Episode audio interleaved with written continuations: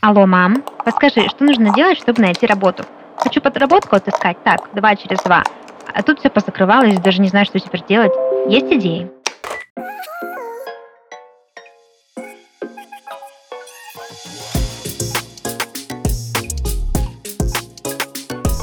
Привет! Вы слушаете подкаст «Алло, мам», в котором я помогу вам справиться со сложностями самостоятельной жизни. Этот подкаст мы делаем в студии Red Barn.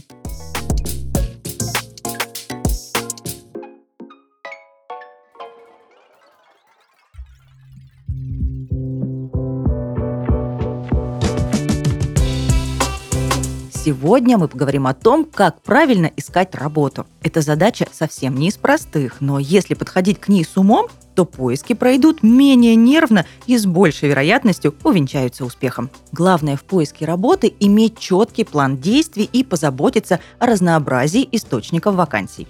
Пробежимся по самым основным.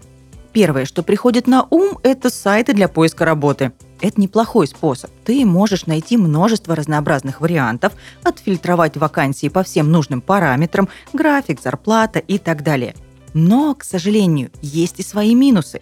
Через эти сайты ты не всегда можешь напрямую связаться с работодателем. Есть риск столкнуться с сомнительными конторами, а также вероятность того, что твой отклик просто проигнорируют и поиски затянутся. А еще иногда на таких сайтах под видом вакансий публикуют объявления кадровые агентства. О них стоит поговорить подробнее. Кадровые агентства напоминают риэлторов. К ним обращаются работодатели, платят им деньги, а агенты подбирают и приводят им сотрудников. Откликнуться на вакансию кадрового агентства можно, но проблема в том, что в этом случае ты никак не влияешь на процесс трудоустройства. Задача агентства – не подобрать работу для тебя, а выбрать сотрудника для своего заказчика – так что тебе могут даже не перезвонить, и полагаться на надежность такого источника не стоит. И разумеется, как и в случае с риэлторами, эта ниша полна мошенников. Если кадровое агентство предлагает тебе деньги за подбор подходящей вакансии, это повод насторожиться. Изучи это агентство, почитай отзывы о нем и хорошенько проанализируй ситуацию. Лучше всего искать работу самостоятельно, а не доверять этот процесс другим людям. Следующий способ – твои персональные связи.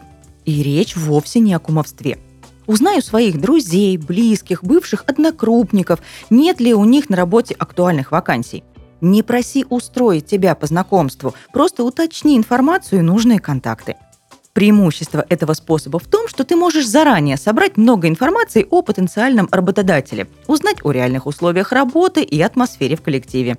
Этот способ на практике один из самых результативных. Работу можно искать и с помощью социальных сетей – Тематические группы, телеграм-каналы и сообщества могут стать ценным источником вакансий. Проблема в том, что их просматривает огромное количество людей, и объявления могут быстро терять актуальность.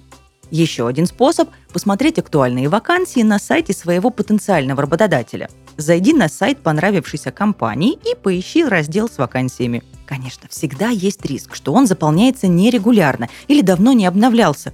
Но попробовать стоит – Итак, источники мы как следует размножили. Теперь давай обсудим некоторые технические моменты.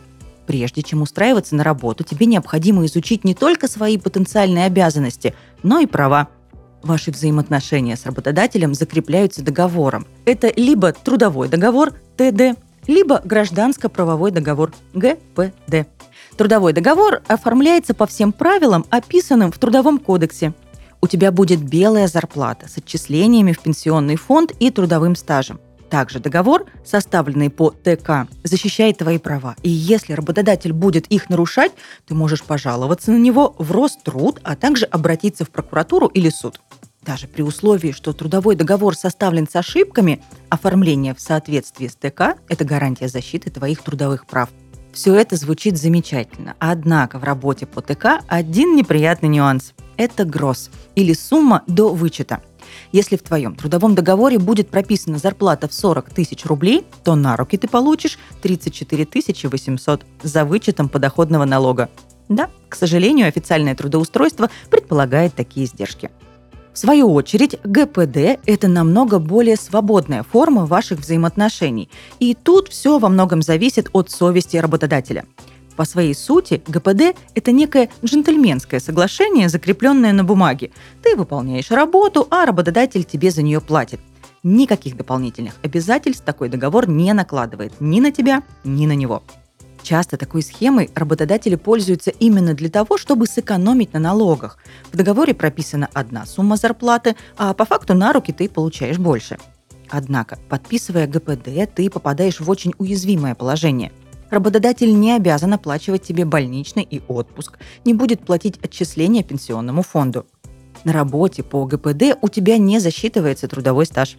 Надо признать, что схема с ГПД довольно распространена, и тем не менее она является незаконной. Отношения между работодателем и работником должны регулироваться только трудовым договором. Статья 15 ТК РФ запрещает заключать ГПД при найме сотрудника. И напоследок давай поговорим подробнее об испытательном сроке. Это абсолютно обычная практика при приеме на работу. Наниматель хочет удостовериться, что не ошибся с выбором. Тем не менее, здесь легко столкнуться с нечестной игрой. Некоторые работодатели пользуются тем, что сотрудники не знают своих прав. Во-первых, если тебе предлагают испытательный срок, уточни, как долго он продлится и по каким критериям тебя будут оценивать. Также не соглашайся на испытательный срок без подписания трудового договора. Вы должны заключить его не позднее, чем через три дня после того, как ты выйдешь на работу. Это прописано в статье 70 ТК РФ если тебе предлагают заключить ГПД на первый месяц работы, ты можешь смело заявить, что это нарушает твои трудовые права. Во-вторых, в той же 70-й статье описано, в каких случаях работодатель не имеет права назначать тебе испытательный срок. Его не назначают несовершеннолетним, беременным, а также выпускникам, которые впервые устраиваются на работу по специальности. Также испытание нельзя назначить, если это временная работа и трудовой договор заключается на срок до двух месяцев. И в-третьих, испытательный срок тебе обязаны оплатить в полном объеме в соответствии с зарплатой. Это прописано в 132 статье ТК. Если ты выполняешь столько же работы, сколько и остальные сотрудники, работодатель не имеет права дискриминировать тебя в оплате труда. На всякий случай напомню, что это все работает только в том случае, если ты устраиваешься на работу по ТК. Если же работодатель предлагает тебе ГПД, отстоять свои права уже намного сложнее. Будь внимателен и удачи тебе с поиском. Все обязательно получится. Это был подкаст «Алло, мам». Всегда на связи, если мама не берет трубку. Услышимся.